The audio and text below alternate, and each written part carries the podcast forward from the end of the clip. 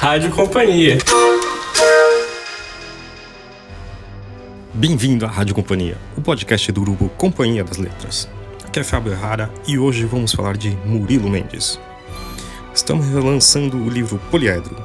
E para saber mais sobre este grande poeta modernista, fomos até a casa de Davi Arrigucci Jr., professor, escritor e um dos grandes críticos literários desse país. Eu e a editora Alice Santana tivemos uma verdadeira aula sobre Murilo e poesia modernista. Vamos ouvir? Coloca aí, Zé. É impressionante que um poeta dessa envergadura não tenha encontrado ainda uh, os leitores que, que deveria, né? porque é, é, em tudo que fez, né, tanto a, a, os, o, os, poemas, quer dizer, que quanto a, a, a prosa, né, tem, tem um nível eh, que é de, de, de grande literatura. Né? Uhum. E certamente uh, os leitores, os bons leitores de poesia, sabem, em geral, que tem é, o Murilo Mendes é um poeta é, do mais alto nível do modernismo, né, da mais alta qualidade, né, de primeira plana, como é o Drummond, Manuel Bandeira, João Cabral de Melo Neto. Né. No entanto, ele não encontrou a repercussão merecida uhum. ainda. Isso se deve a muitas razões. Uma delas é a dificuldade. Ele é um poeta cultural, né? um poeta de muitas referências uh, de leitura e de conhecimento em vários campos. Uhum. Não digo apenas uh, no próprio campo literário, e, e a, a, a, obra mantém relação e, e diálogo com uma série de, de grandes poetas contemporâneos né? e, e de outras épocas também mas também se abre para as artes plásticas, para a religião, para a filosofia né? e para a história. Né? E para algumas regiões, para as viagens e para o passado mineiro dele. Então, vamos dizer que é, é, essa referência múltipla e, e complexa né, faz um. É, faz dele um poeta culto, quer dizer, um poeta de e que é preciso saber coisas para senão pode pode criar um afastamento alguma forma de afastamento a outra coisa é que ele é um poeta é, radical né? quer dizer um, um, é um poeta que uh, de uma rebeldia fundamental tem uma coisa anárquica nele que nunca cedeu né? e a coisa de desordenar os elementos, né? que é a, a criar a, uma herança rambodiana que, que, que ele tem, né? e que a que ele foi fiel todo o tempo, né? e que faz com que a recriação poética do mundo dele né? é, exija do leitor um certo empenho, uma certa dedicação, o que certamente afasta as pessoas que, que chegam desprevenidas ou que não querem uh, enfrentar aquela dificuldade. Não? O, me lembro que o Antônio Cândido falava numa escarpada beleza não? Do, do Murilo, e é isso, tem, tem uma dificuldade de acesso, vamos dizer, uhum. não? que depois, uh, sendo culto, complexo e, e, e muito exigente, muito rigoroso uhum. também consigo mesmo, com ah, o modo de, de, de, de, encarar a poesia e tal. Além disso, ele viveu muitos anos fora do Brasil, o que também ah, afastou mu muitos leitores, quer dizer, ele não estava presente na vida literária brasileira. Né? Ele veio poucas vezes depois da de ter se estabelecido na Itália como professor de, de literatura e de cultura brasileira na Universidade de Roma e de Pisa, ele veio poucas vezes ao Brasil. Uhum. E, e, e, nessa ausência, certamente também a obra padeceu um pouco né, por isso. Quer dizer, ele não estava presente na, na vida literária e, e, e certamente não, não havia tanta gente que lesse assim. Né? E, bom, essas razões são razões, mas não explicam. Não. Tem coisas inexplicáveis também, não, não explicam de todo, porque às vezes eu sei de grandes leitores de poesia que têm algum pé atrás quando se trata do, do Murilo Mendes. Né? Parece não, não, não se afinarem com a, com, com, a, com a poesia dele, com o universo lírico dele. Né? Uhum. E isso é uma coisa bastante inexplicável. Então, o fato é que uh, é preciso insistir. Quer dizer, e é uma missão crítica isso. Né? Ele teve alguns excelentes críticos que acompanharam desde o começo. Né? Eu me lembro que em 40 já saiu um artigo notável do Laures Corel sobre as metamorfoses, e que era um artigo muito brilhante, que foi reproduzido na edição da COSAC das Metamorfoses, de alguns anos atrás. Né? E esse artigo já dava conta da dificuldade do Murilo uhum. E da exigência uh, que era lê-lo, né? das exigências intelectuais, das dificuldades todas, estavam postas no artigo do. E ele teve uma intuição muito feliz, o Lauro Corel, que foi perceber quanto o Murilo era musical.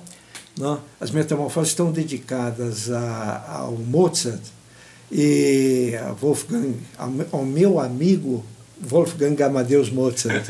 né? e, e ele percebeu que, que, na verdade, a música era uma espécie de atmosfera anímica que no, no, no Murilo não era propriamente a música no, na, na, poesia do Manuel Bandeira, que está muito entranhada no modo de fazer, da construção poética propriamente dita, ou seja, na melodia do verso, em efeitos. O, o Murilo não. O Murilo é, ele criou uma espécie de disposição de espírito a partir da atmosfera da música. Vamos dizer que ela cria uma, uma disposição para recriar o mundo numa espécie de estado onírico ou de sonho. A música, a sugestão da música serve para criar um, um, uma, uma atmosfera propícia ao, as, à intuição lírica dele. Quer dizer que a música contribui como uma coisa muito. E o, o Lauro Corel percebeu isso desde o começo. Uhum. E ele teve todo o acompanhamento da Luciana Esteganho Picchio, depois de um grande crítico brasileiro, o Zé Guilherme Merchior, que escreveu diversos artigos, todos muito incisivos e penetrantes. O Melchior é um grande leitor de poesia. Né? A Razão do Poema é um dos grandes livros de análise de poesia do Brasil né, que saiu por volta dos anos 70, 60, né, meados. E, e, ele escreveu várias vezes sobre Murilo. Murilo, a poética do visionário, ele foi à, à beira do anti-universo, debruçado, escreveu sobre vários aspectos do Murilo. E, inclusive, escreveu sobre uma parte, um setor Setor justamente Delfo. é dedicado a ele o é. último setor do, do, do poliedro uhum. que é engraçado que ele chamou de setor, como se fosse recortes, né? Uhum. É, setor, a palavra sector, sectores em latim, quer dizer corte, cortador, né? Também. E, quer dizer, vamos dizer que o livro está dividido em recortes, em, em partes, né? Uhum. Cortadas, uhum. né? E a última, que é de inspiração délfica, quer dizer, é uma escrita aforismática, de aforismos, né? e que tem um eco grego do, do, do da, da, cidade de Delfos, que era o grande santuário grego, que da onde as cidades gregas ouviam o oráculo de Delfos né, para decidir as grandes decisões políticas e guerreiras, né, eram tomadas em Delfos. E ali o oráculo de Delfos é um dos mais famosos oráculos da antiguidade. Né?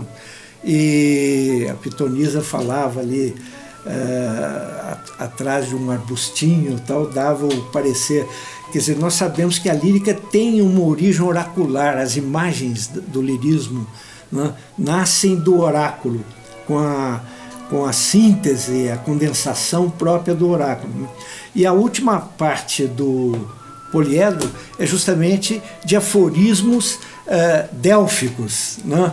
e que está dedicado ao Zé Guilherme Merchior, que é um leitor privilegiado eh, da poesia brasileira em geral e do, do, do Murilo em especial.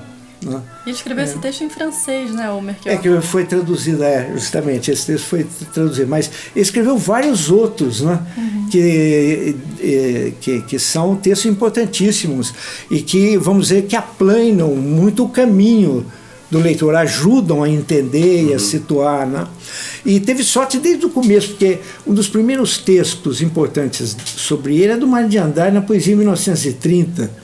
que é um texto que é um ensaio clássico do Mário de Andrade, em que é, ele pega a produção dos os grandes livros que saíram em 1930, inclusive o Libertinagem, que nós vimos há pouco, e, e saiu também os, os, poemas, saíram os poemas do, do, do, do, Murilo, né? que, é um, que era uma, uma verdadeira revelação. Quer dizer, aquilo ali, quando saíram os poemas, é um acontecimento né? no modernismo, no segundo momento do modernismo, e da poesia brasileira em geral, já que os poemas eram a revelação de um, um poeta de alta qualidade. Né? Quer dizer, Diga, pode Não, foi também o, o, ano de lançamento do Drummond, né? De alguma do poesia. Drummond, de alguma poesia. Quer dizer, ele saiu junto com o Drummond, né? E são poetas que já nascem feitos, né? Uhum. Na, com alta, de alta categoria, né? Quer Sim. dizer, não era, um, não era livro de simples estreantes, eram grandes livros, né? Mas assim, você fala que existe uma dificuldade de acessar esse texto, de é. talvez entender, eu não sei dizer se é a palavra correta. Mas assim, o que que o Olha, leitor... a dificuldade, você sabe que a poesia moderna, é, na história inteira da poesia, uh, nunca houve algo com a poesia das vanguardas uhum. uh, no restante da história da poesia ocidental. Quer dizer, uh, foi pela primeira vez a dificuldade parece inerente ao discurso poético. Uhum. Né? E só o difícil é que é entendido como estimulante. Compreende? Esse é sim, quase sim. um lema das vanguardas. né? e, inclusive, uh, quer dizer, não é, não é uma coisa específica do Muriel Mendes. Quer dizer, uhum. não é, é, certamente ele, pelo radicalismo da postura dele, da posição que ele tem.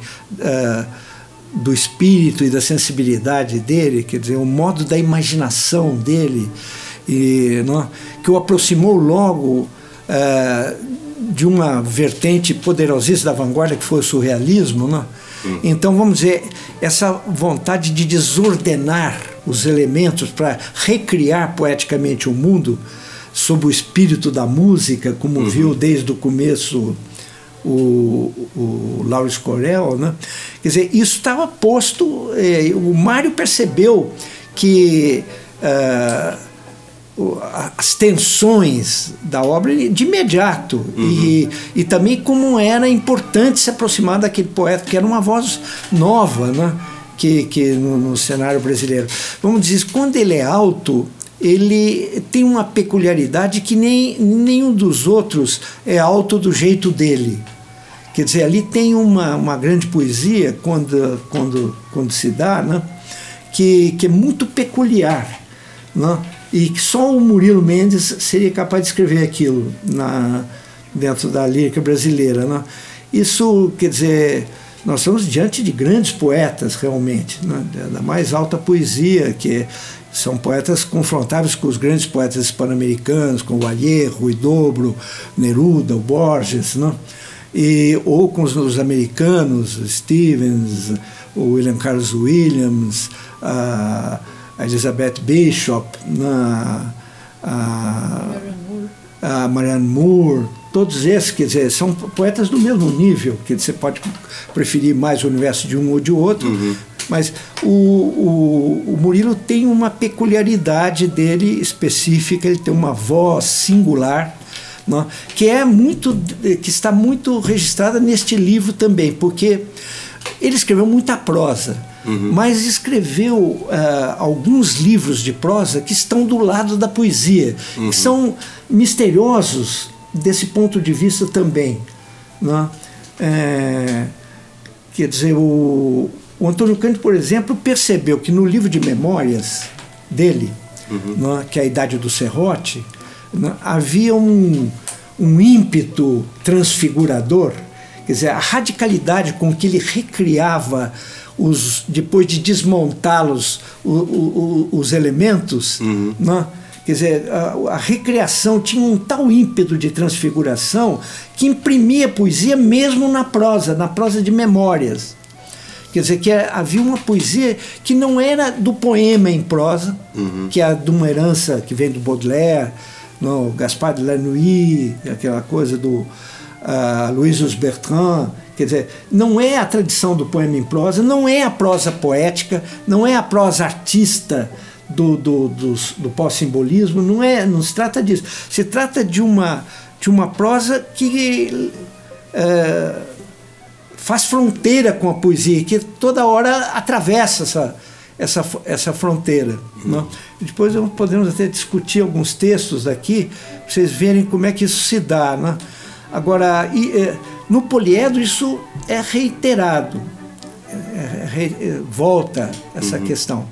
Agora, é uma prosa muito diferente das Janelas Verdes, de outros livros do Murilo, de crítica de arte, etc. E mas ela está nas memórias na Idade do Serrote, está no Poliedro, de 72. Vamos dizer que esses dois livros, embora escritos em prosa, nós devemos lê-los ao lado dos livros de poemas. Compreende? Uhum. Eles não, não é, é um livro muito singular nisto.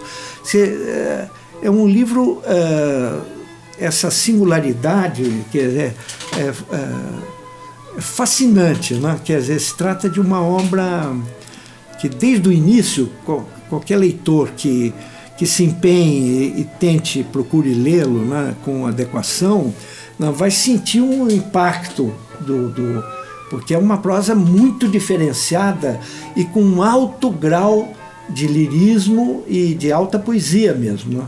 E tem uma coisa é. de verbete no poliedro, né?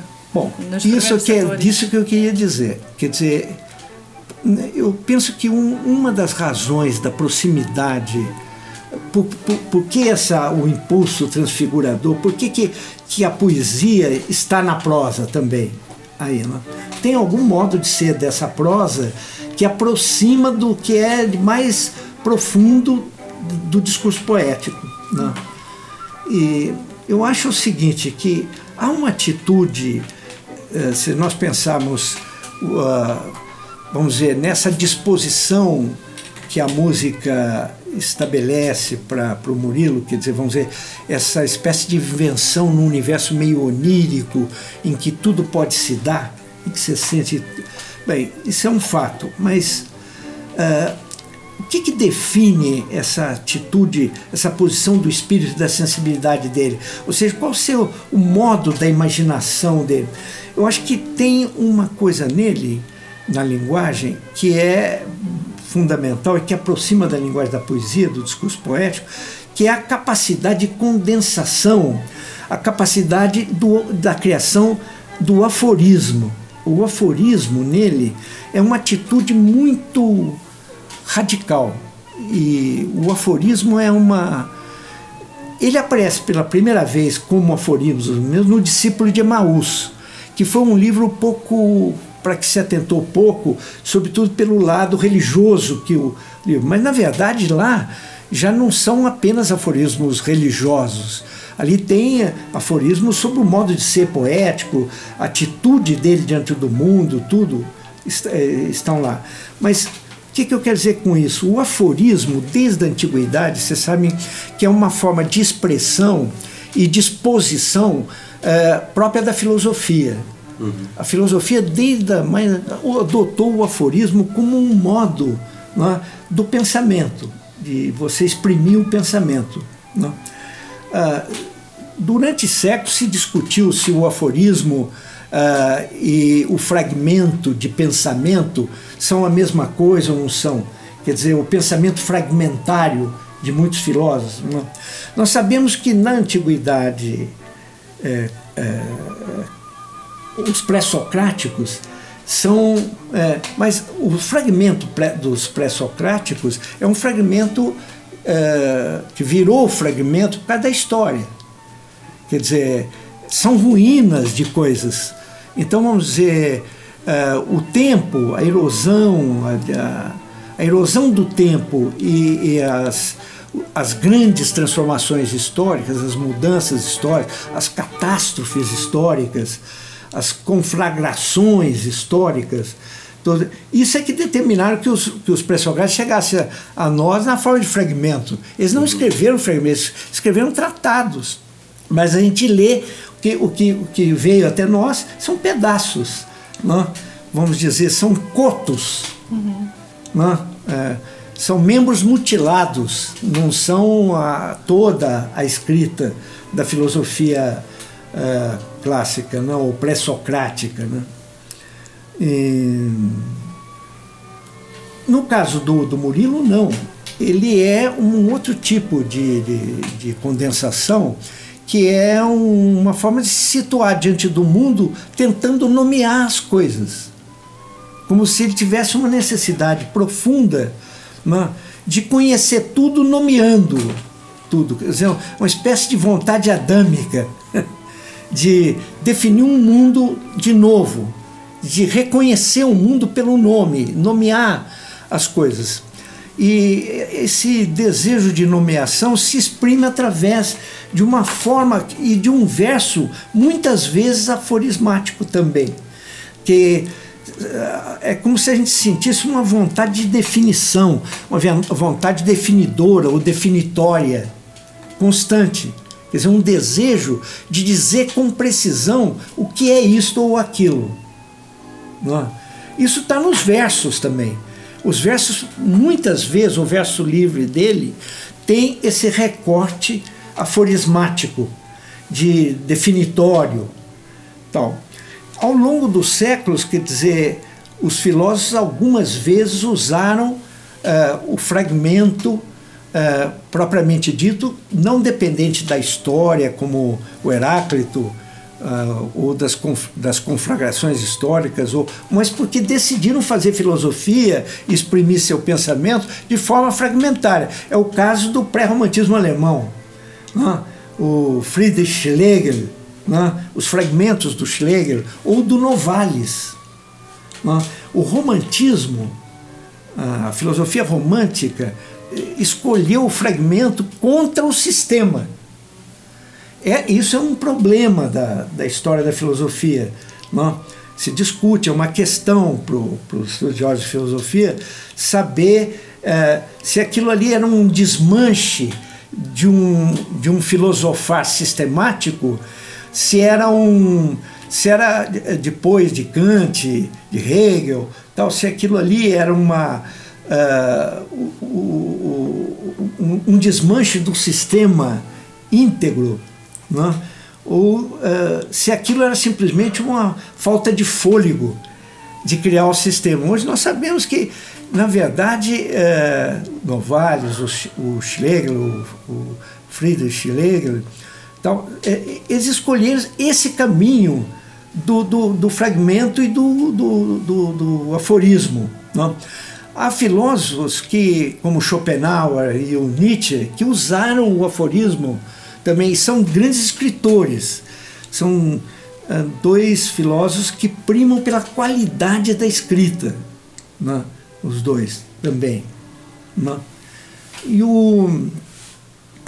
Acho que no Murilo tem essa, é, essa, esse, essa, esse desejo de definição do mundo que é curioso, que se coloca desde o começo, que é um, um modo de ordenar e de enfrentar o caos, a desordem também.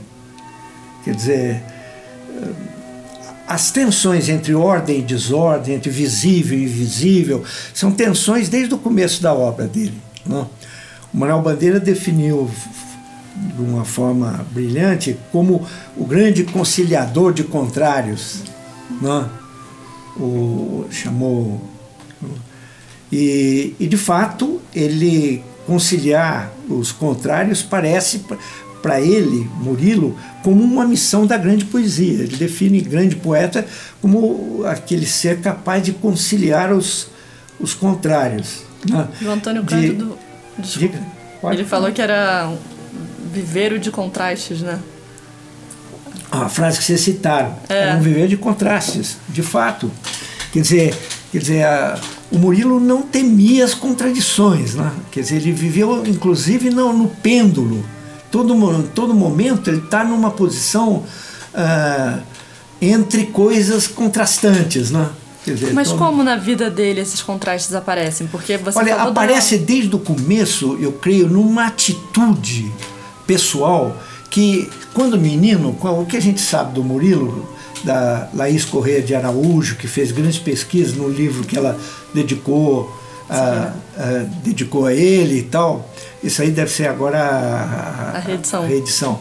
Então, ela foi uma, uma grande pesquisadora, Laís, e escreveu um livro importante sobre ele, que era naquela coleção que trazia uma antologia, Poetas Modernos do Brasil, que é.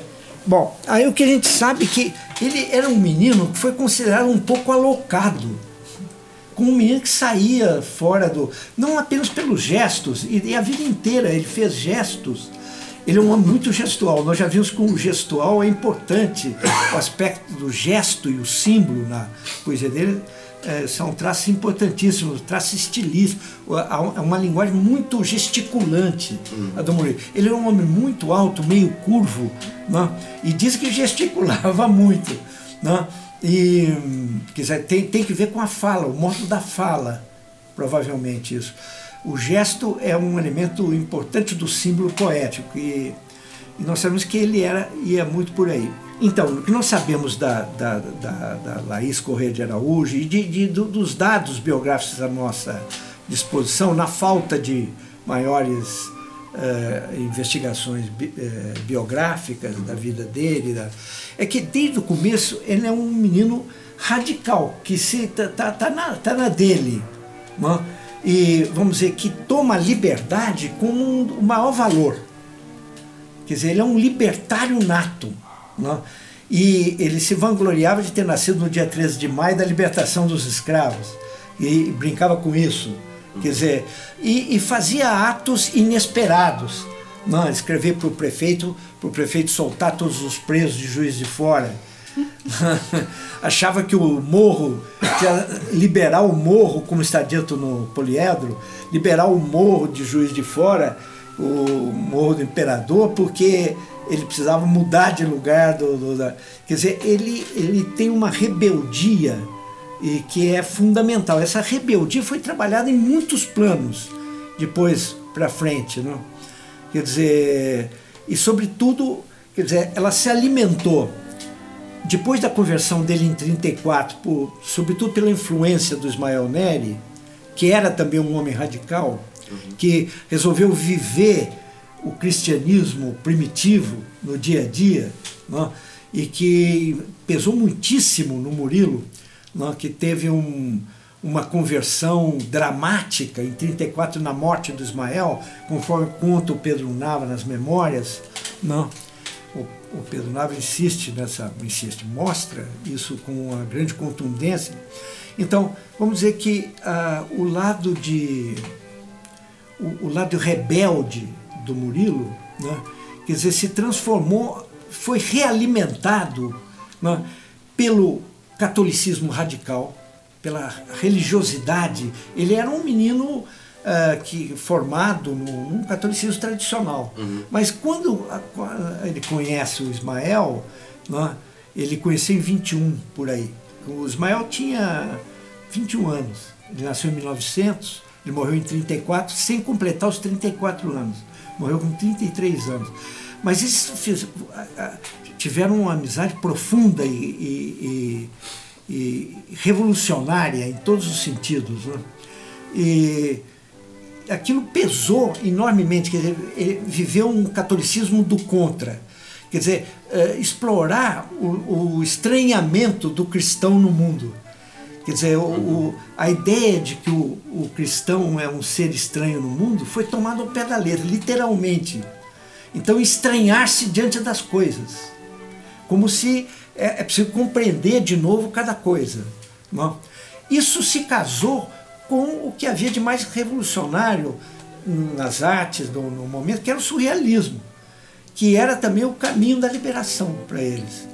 Então, ambos adotaram a coisa do, do surrealismo como um reforço da atitude de rebeldia.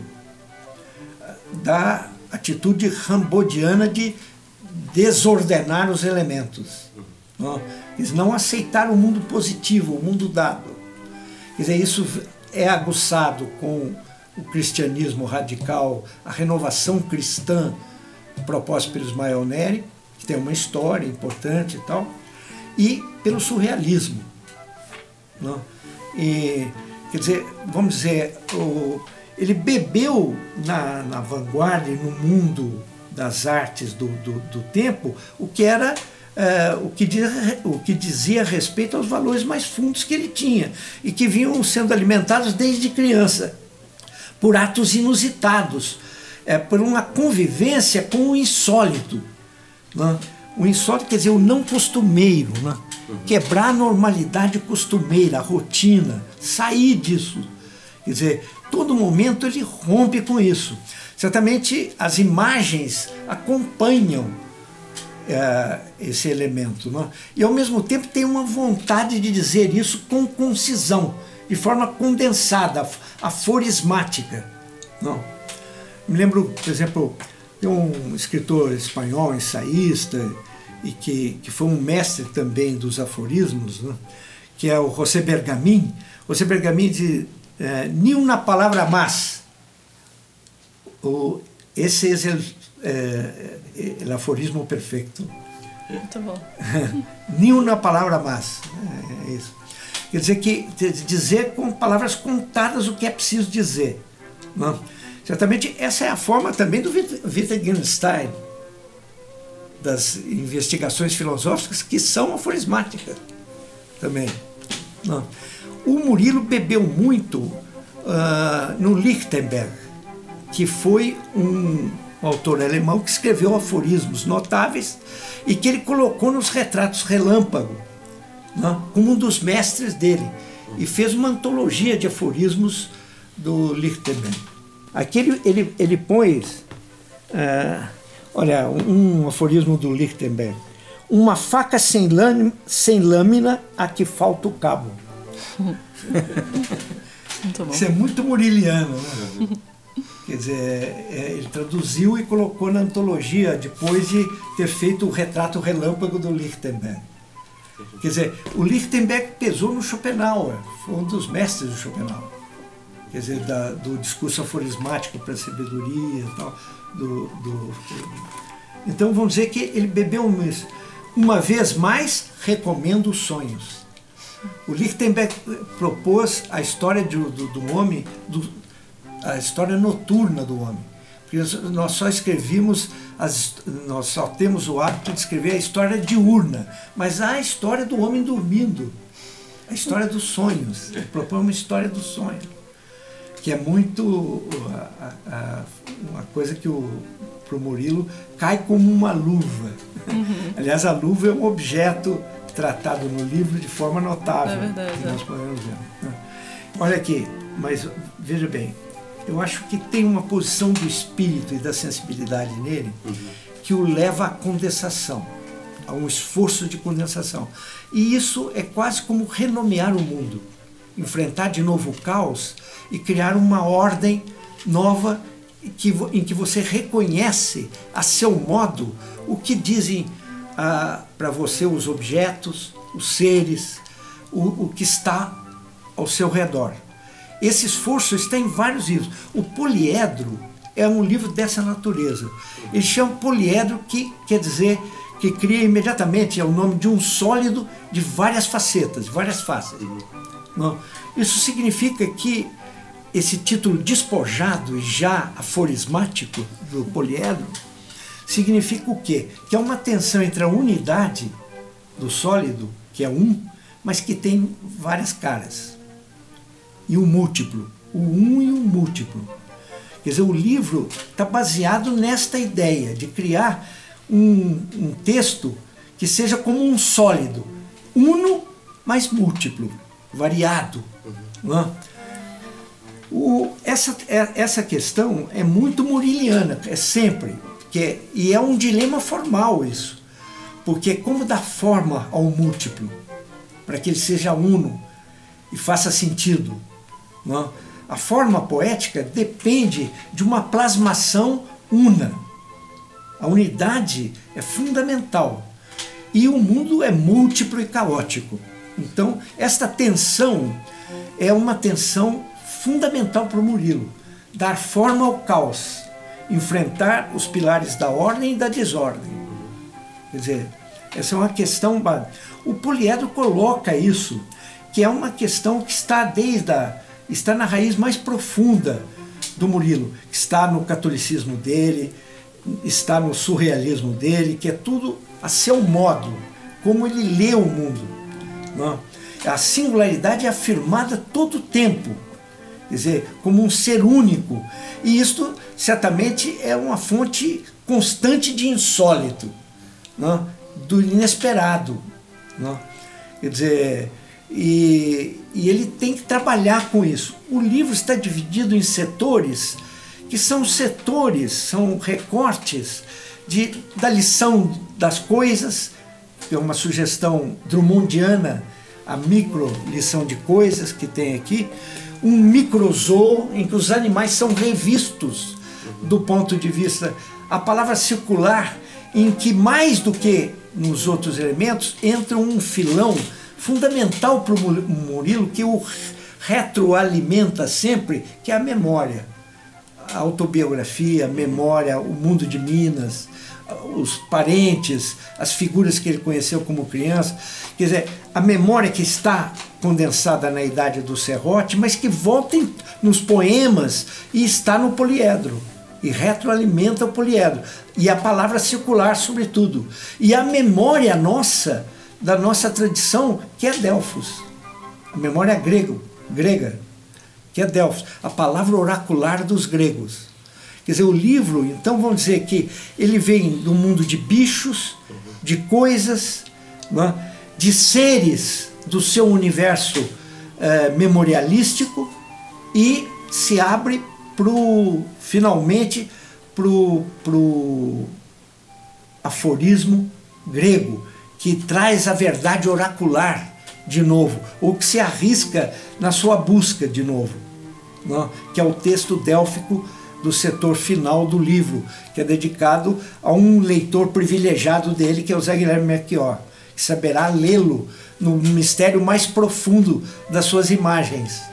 Nas imagens mais condensadas, que são as imagens oraculares, que são a origem da lírica. Isso mostra que uh, você sabe que uma das concepções mais fortes das vanguardas da poesia moderna, que vem do Edgar Allan Poe, é a condensação poesia é uma linguagem condensada, que deve dizer o múltiplo embaixo do uno.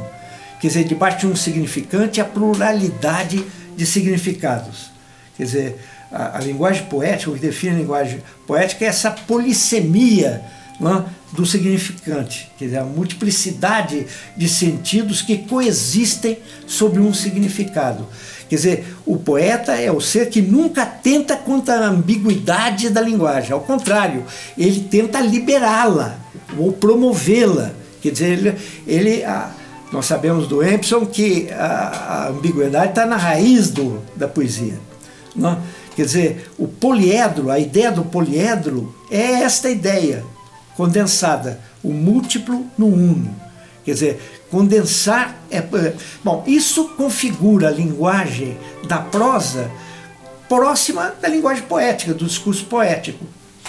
E mais, eu penso que uma das características mais fundas do lirismo é que o lirismo está baseado na imagem, na associação de imagens, ou seja, num ritmo associativo. O livro explora isso todo o tempo, entre seres, coisas e sons. Não. Um dos textos mais notáveis do Poliedro se chama Dores do Indaiá. Vocês lembram do, do Dores do Indaiá? Vamos ver se achamos aqui. Está na palavra circular, né? que é Dores do, do Indaiá é a terra é a terra é a terra do, do Emílio Moura, o grande poeta Emílio Moura, poeta da pergunta, segundo Drummond. Emílio Moura é um poeta sofisticadíssimo, escreveu pouco, e de grande penetração, um grande poeta que pouco lido. Né? o modernismo brasileiro tem alguns poetas ainda a serem descobertos. Né? O Emílio Moura, Dante Milano, o, o Joaquim Cardoso, são poetas que, que, que, ficaram ali, que ninguém presta muita atenção, mas que a gente tem que trazer para o rebanho de novo. Uhum. Que estão desgarrados, de alguma forma, da, da, do, do, núcleo da poesia moderna brasileira. Né? Agora, do, do Indaé até a do Emílio Moura, que está aqui, a Emílio Moura Dorense, que nasceu lá. Eu era menino, obsedado por certos nomes de plantas, minerais, lugares. Aurélia, Rubelita, Dores do Indaiá. Aurélia e Rubelita logo viraram mulheres Iaiá. Hum. Ó, tem uma brincadeira, ele vai começar Dores de Indaiá e Iaiá. Isso cria um eco durante o texto inteiro, ele começa a brincar com a ideia do, do, do Iaiá, que é recorrente. E nós vemos que Iaiá está ligada, na verdade, a uma moça da memória dele chamada Eulália. Eulália Indaiá Iaiá. Esse, essa sonoridade mostra que o texto está construído um pouco por uh, associação sonora. Não? E você veja que começa pelo elogio das palavras bonitas, que é as palavras que mar marcantes. Aurélia, não sei se você sabe, Aurélia é o nome é, de uma trepadeira, de uma planta trepadeira que dá flores amarelas, grandes, muito comum no interior. Uhum. É, e a rubelita é uma turmalina vermelha, de rubro, rubelita. Uhum. É uma turmalina vermelha, quer dizer, é o nome de uma flor, não? É, que são as alamandas, você é chamado de alamanda, você não conhece essa trepadeira? Conheço. É, uhum. que, que é alamanda, né? que é o nome. Ou Aurélia, ou uh, dedo de dama, como às vezes é. Né? a Rubelita, que é a turmalina, Dores do Indaial, que é o nome da cidade. E aí, Aurélia e Rubelita logo viraram mulheres Iaiá.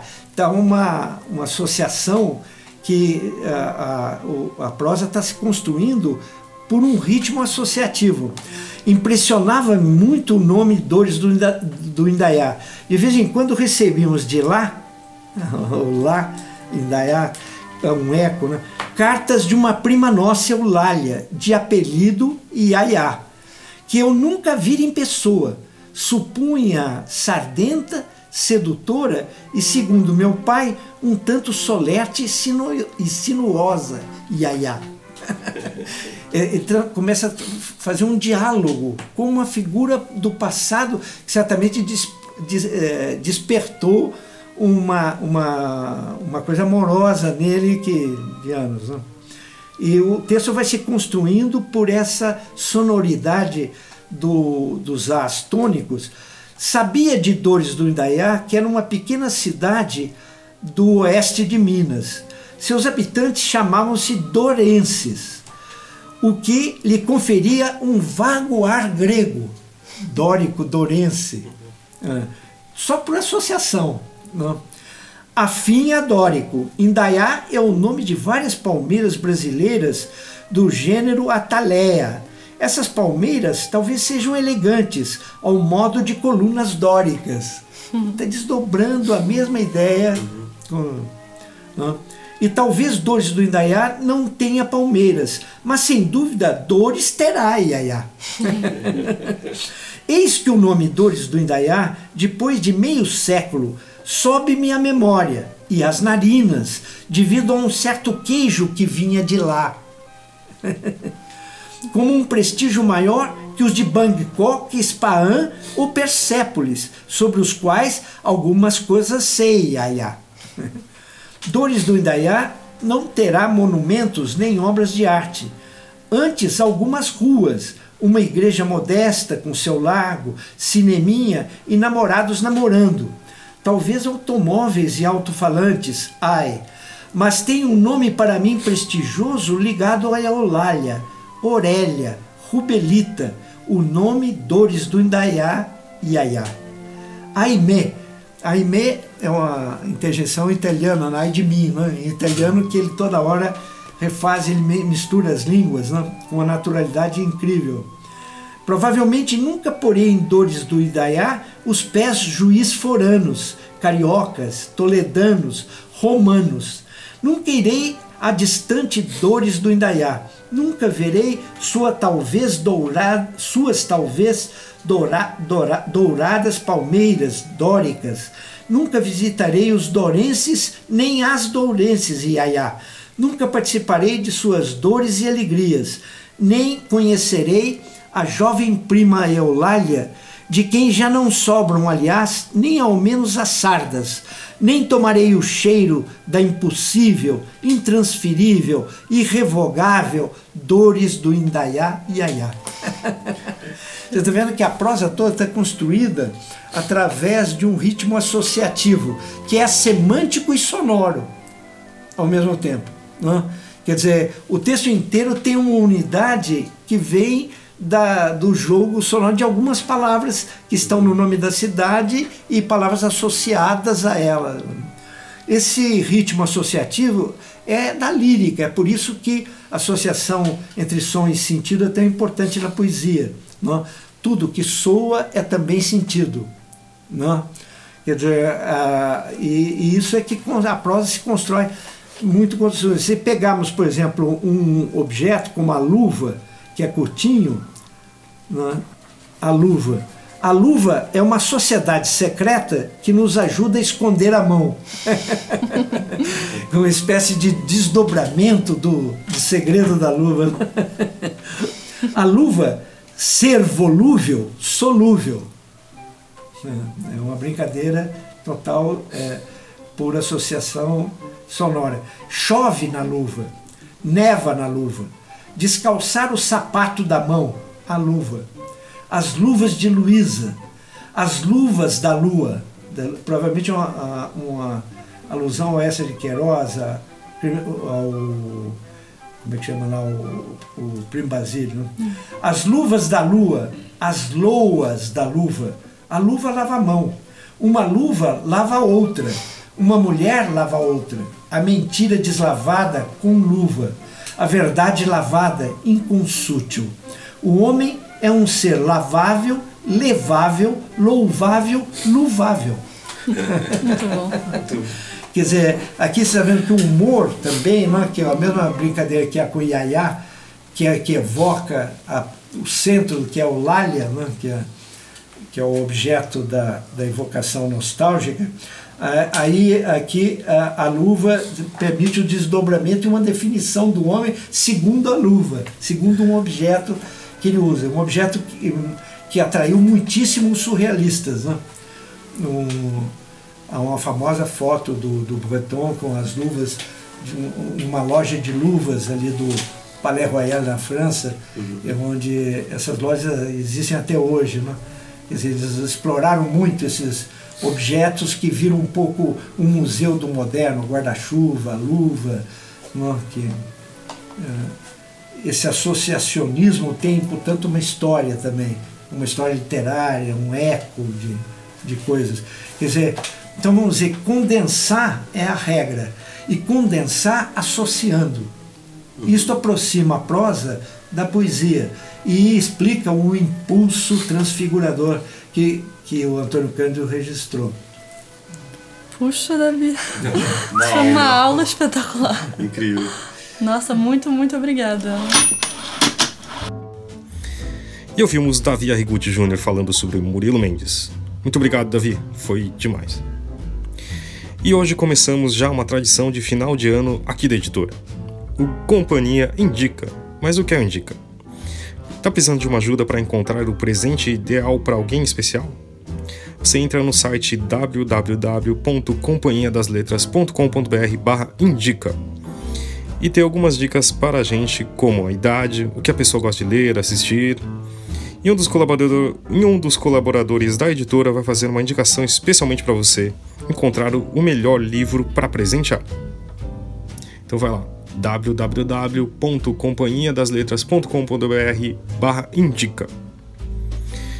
E para lembrar também que temos o Clube Rádio Companhia, nosso clube de leitura de toda última semana do mês. E esse mês vamos falar de Milton Atum e seu mais recente livro A Noite da Espera. Procura lá no Facebook da Companhia das Letras o evento Clube Rádio Companhia Milton Atum Noite da Espera. ou pelo nosso e-mail radiocorra.companhiadasletras.com.br. Lembrando que esse e-mail também é para você mandar sugestões, críticas e também pode, claro, usar nossas redes sociais. E na semana que vem teremos Fernanda Torres, falando do seu mais recente livro A Glória e seu Cortejo de Horrores. Semana sim e outra também, toda quinta-feira nos vemos aqui. Valeu!